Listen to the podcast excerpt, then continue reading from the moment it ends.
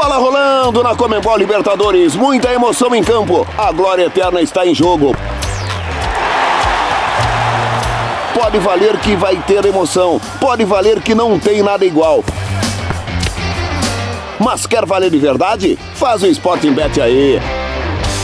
Sporting Bet, patrocinador oficial da Comembol Libertadores. Olá! Eu sou Márcio Porto esse é o seu podcast preferido de curiosidades da Comebol Libertadores. Estou gravando esta edição direto de Assunção, no Paraguai. E você sabe por quê, né? Ontem por aqui, na sede da Comebol, rolou o sorteio que definiu os grupos da edição 2023 da Copa mais cobiçada entre os clubes do continente. Sabia não? O podcast de curiosidades da Comembol Libertadores.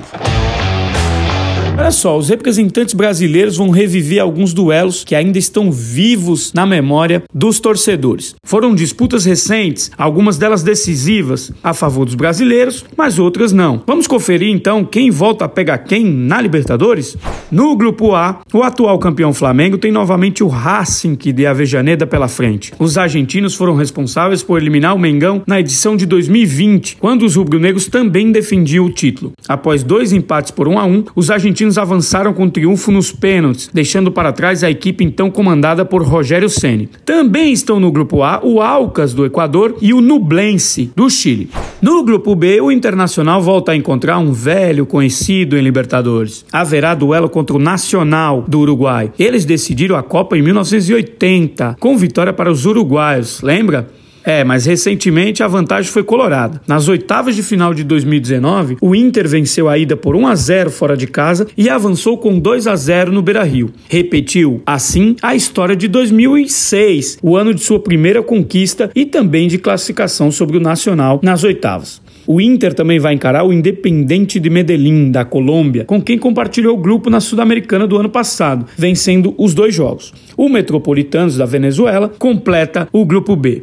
No grupo do Palmeiras, o C, caíram adversários de duelos recentes para o clube brasileiro. O Cerro Portenho foi rival nas oitavas do ano passado, mas o Verdão, ó, nem tomou conhecimento dos paraguaios. Venciam por 3 a 0 e 5 a 0. Mesma sorte não teve contra o Barcelona de Guayaquil. Na edição de 2017, que teve o Grêmio como campeão, os equatorianos se classificaram para as quartas de finais com vitória nos pênaltis na Casa Palestrina após um triunfo por 1 a 0 para cada. Para completar, o Bolívar fez parte do caminho dos comandados de Abel Ferreira na campanha do título de 2020, o segundo do Verdão. Duas vitórias brasileiras, por 2 a 1 em La Paz e 5 a 0 em São Paulo. Olha só, já o Fluminense vai encarar novamente um gigante argentino, o River Plate, que faz parte do grupo D, mas os tricolores têm motivos para se animar, a depender do retrospecto recente. Na fase de grupos de 2021, o Flu empatou em Buenos Aires por 1 a 1 e venceu no Maracanã por 3 a 1. Um triunfo, rapaziada, que é ainda mais emblemático por se tratar ainda do River de Marcelo Gajardo, que hoje não está mais no clube. Os outros integrantes do grupo D são o Sporting Cristal do Peru e o The Strongest da Bolívia. Um dos campeões presentes nessa edição, o Corinthians caiu, olha só, no grupo E e vai reencontrar um adversário que não lhe traz boas lembranças. Foi o Independente Del Valle responsável por eliminar os brasileiros da Comebol Sul-Americana 2019. Ficou marcada a grande e histórica vitória do Del Valle na Arena do Timão pelo jogo de ida da semifinal. Um 2 a 0 em noite de grande atuação, que foi sacramentada com um empate na volta por 2 a 2. Naquele ano, os equatorianos conquistaram seu primeiro título da Sul-Americana, frustrando os planos dos brasileiros. O grupo ainda tem Argentino Júnior e Liverpool do Uruguai.